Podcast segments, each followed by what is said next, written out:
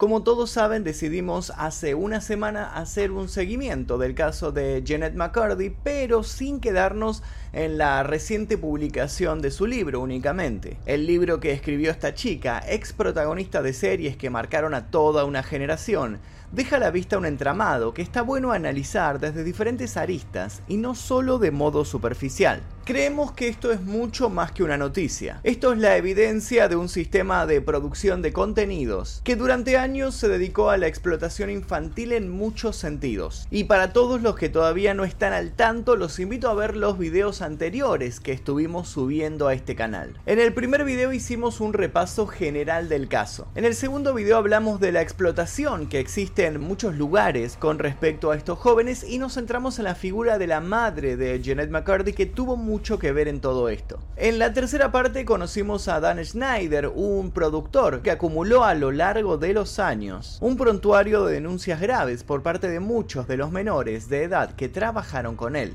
En el cuarto video exhibimos material de backstage de las series que produjo Dan Schneider, mostramos lo que él grababa con su propia cámara cuando cortaban cuando había corte en las grabaciones, en los descansos, vimos también lo oscuro y el doble sentido que tenían muchos de sus guiones. Y en esta quinta parte vamos a analizar otro factor que es muy importante a tener en cuenta. La empresa para la cual Dan Schneider trabajaba y que de algún modo eligió encubrirlo durante años. Una empresa para la que, como van a descubrir a continuación, pasaron muchos otros seres relacionados al abuso infantil. Gente que incluso ya había sido denunciada y que es conocida en el ambiente como el Creep Club. Hoy vamos a conocer el lado oscuro de Nickelodeon, la empresa en donde los monstruos viven. Agradezco a todos los que durante todo este tiempo nos acompañaron en esta investigación. Les recuerdo que esta va a ser una primera parte del Creep Club. Es tan extenso el caso que da para dividirlo en dos, así que si llegamos a 3.000 comentarios en este video vamos a subir una segunda parte eh, donde vamos a estar analizando más casos y si tienen algo más para aportar los invito a dejar su comentario aquí debajo. Con respecto a lo del libro de Janet McCurdy, voy a comentarles al final de este video algo que sucedió. Yo les había ofrecido el libro, pero bueno, se generó un poco de debate y vamos a hablar de eso al final. Ahora sí, comencemos.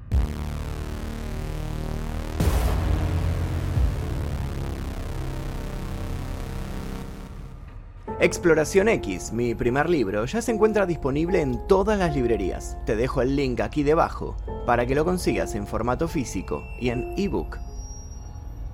Durante años, la empresa del logo naranja, nacida a fines de los años 70, logró posicionarse como la principal productora de contenidos para niños, aparte de ser la más exitosa en su ámbito.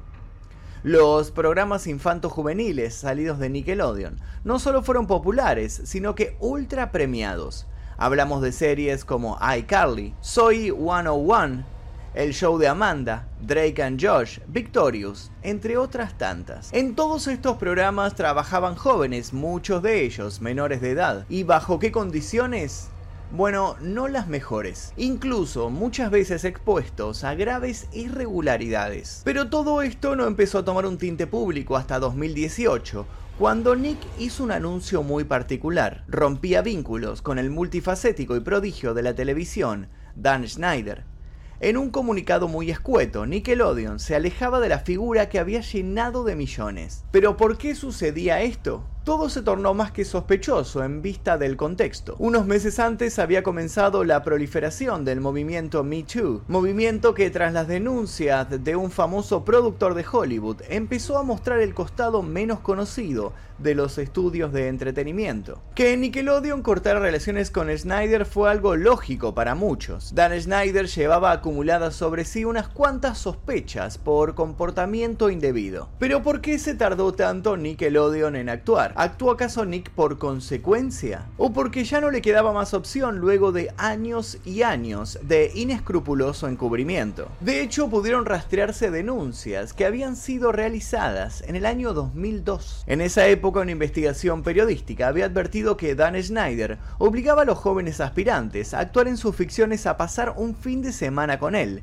y otros productores en una suerte de campamento donde los menores eran supuestamente entrenados para convertirse en famosos. Lo más grave del lugar era que no tomaba las medidas de seguridad básica para los niños que allí acudían. ¿Y a qué me refiero con esto? Bueno, básicamente Nickelodeon ni siquiera se cercionaba si los adultos responsables del campamento estaban en condiciones de pasar tiempo con menores. Algunos de ellos, sin ir más lejos, ya poseían antecedentes de ataques contra niños y niñas. Si bien ya mencionamos que no hay una acusación oficial en la justicia contra Dan Schneider, sí la hubo contra ciertos hombres de Nickelodeon. ¿Y qué tenían todos estos hombres en común? Que en algún momento habían formado muy oportunamente parte del círculo de Dan. Conozcamos a algunos de estos hombres. Caso 1.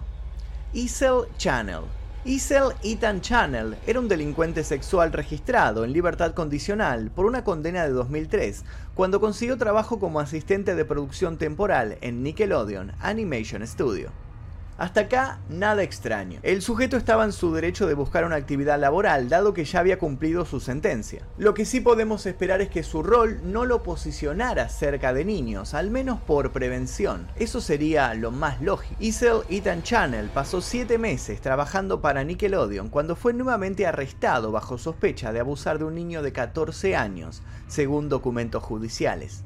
El niño testificó que Channel se hizo su amigo, le compró regalos y lo llevó a Six Flags Magic Mountain. Pero la emoción más grande, dijo el niño a la corte, fueron las numerosas visitas con Channel al estudio. Sí, efectivamente Channel utilizaba su rol como empleado de Nickelodeon para seducir a sus víctimas y llevarlas a pasear por el lugar, delante del resto de sus compañeros, a los que nunca se les ocurrió de por sí denunciar este acto bastante poco convencional. Un jurado encontró a Channel culpable en 2009 de un delito menor de agresión y un delito grave de intentar mostrarle una película condicionada a un niño en el estacionamiento de la empresa. Me dijo que nunca le dijeran nada a nadie, o lo y se metería en muchos problemas, dijo el pequeño en su testimonio durante una audiencia preliminar. Channel fue sentenciado a cumplir seis meses en la cárcel del condado de Los Ángeles por agresión y 16 meses en una prisión estatal por el cargo de promover el exhibicionismo.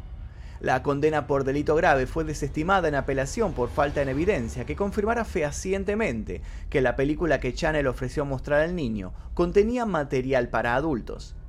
El proceso por el cual Isel fue librado de una condena más severa fue duramente criticado, ya que se cree que el hombre gozó de privilegios los magistrados no habrían indagado lo suficiente como para conseguir las pruebas que argumentaban faltantes. Pero eso no es todo. Lo de Isel es apenas la punta del iceberg y sirve como puntapié para que tomemos la magnitud de la gravedad del asunto. Por la misma época en la cual Isel entraba a trabajar en Nickelodeon, la empresa ya había pasado por varios casos similares al suyo. Caso 2. Jason Handy. Handy fue sentenciado a 6 años de prisión después de declararse inocente en 2004 por dos delitos graves, uno de actos lascivos con un niño y otro de distribución de material sexualmente explícito por correo electrónico y un cargo de delito menor relacionado con la explotación sexual infantil. Su arresto y enjuiciamiento recibieron escasa atención de los medios en ese momento. Durante el juicio sus estrategias de defensa se derrumbaron cuando se presentaron como prueba los diarios personales del hombre, donde él mismo dejaba constancia de la satisfacción que le producía ver y tocar menores de edad. ¿Y quién era este Jason Handy? Bueno, un asistente de producción de Nickelodeon. Candy tomó más de mil fotos de niñas en la escuela primaria al otro lado de la calle de su casa, usando una cámara con teleobjetivo, según documentos judiciales. Se ofreció como voluntario en una iglesia de Malibú donde trabajó con niños de 6 años y su trabajo como asistente de producción en uno de los programas de televisión para niños más prominentes del país le dio acceso a pequeños actores dentro y fuera del set.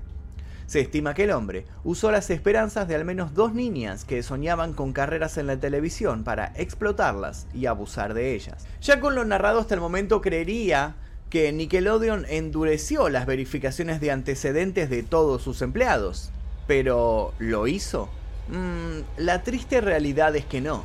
Los casos posteriores a estos hablan aún de mayor negligencia. Pero ¿por qué gozaba este Crip Club de tanto nivel de impunidad? ¿Por qué Nickelodeon no se apresuró a tomar políticas que ayudaran a que los niños estuvieran más protegidos? ¿Acaso habían tomado como prioridad la elaboración de sus programas y el nivel de rating dejando de lado cuestiones tan básicas como el bien de sus empleados y en este caso el bien de menores de edad? ¿A qué costo se generaba la diversión de millones de niños espectadores en el mundo? ¿Cuántos niños debían ser explotados o expuestos a condiciones que atentaban contra su integridad para que unos cuantos se llenaran los bolsillos. Hoy se sabe que muchas de estas denuncias fueron acalladas con dinero y que tantas otras no trascendieron gracias al poder y la influencia de esta empresa. Hoy sabemos que los niños que protagonizaron series que nos marcaron y que hablaban de los buenos valores al tiempo que reivindicaban los derechos de las juventudes, se gestaban en entornos opresivos que no llevaban a la práctica lo que promulgaban.